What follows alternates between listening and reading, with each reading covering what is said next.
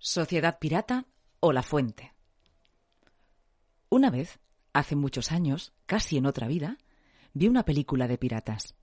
Pasaban muchas cosas. Encontraban tesoros, abordaban barcos, había loros que hablaban y los marineros con parches y patas ortopédicas.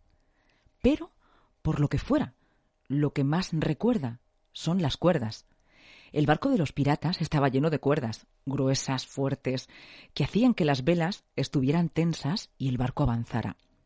Ahora, en mitad de la ciudad desierta, siente que el nudo que tiene en el estómago está atado por alguna de esas cuerdas terribles. Un día en el colegio le tocó salir delante de toda la clase y hablar de alguna película que hubiera visto. Mientras caminaba hacia la pizarra, las piernas le temblaban y un zumbido de mosca gigante le llenaba el cerebro. Se tomaba esas cosas muy a pecho.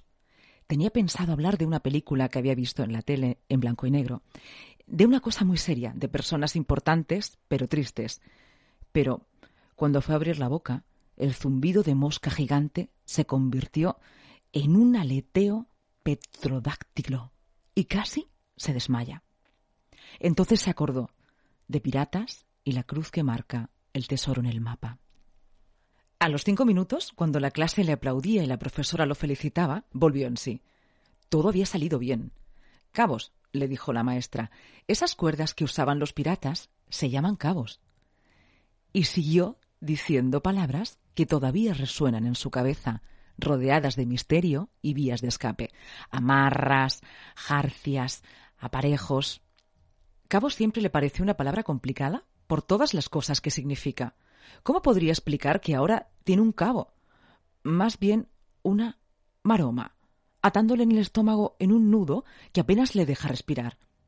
La gente pensaría que tiene un militar en mitad del cuerpo, o ese accidente geográfico que no supo definir en un examen y le costó un suspenso. En todo caso, procura caminar erguido.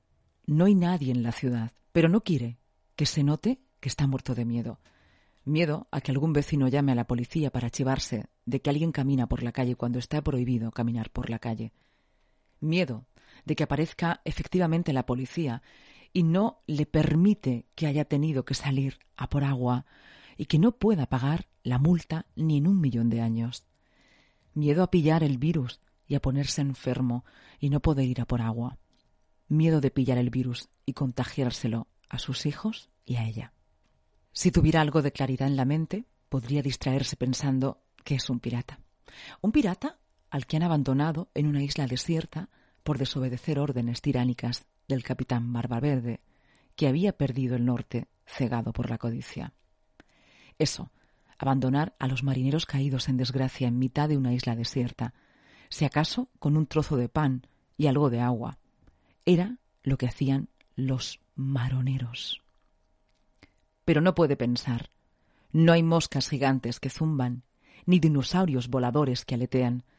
Solo hay un vacío gigante, un silencio que se extiende por todas partes, una soledad rota por el miedo a que todo esté lleno de virus.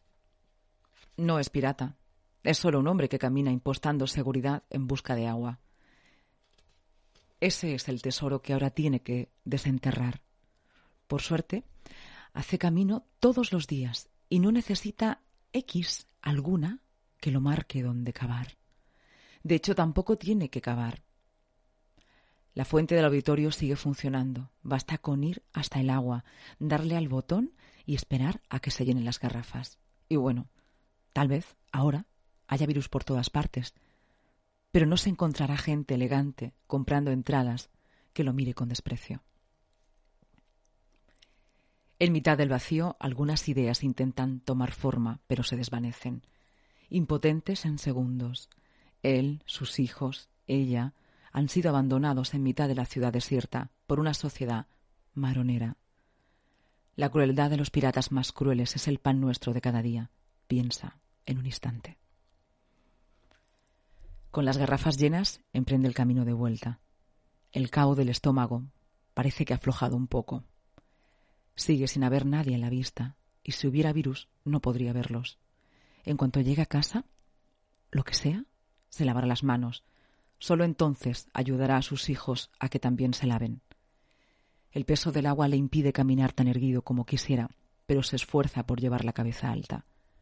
Y mientras camina, se dice que todo ha salido bien, que todo saldrá bien y acabarán por huir de esa isla desierta, que ya no se sabe si es una metáfora o la vida misma.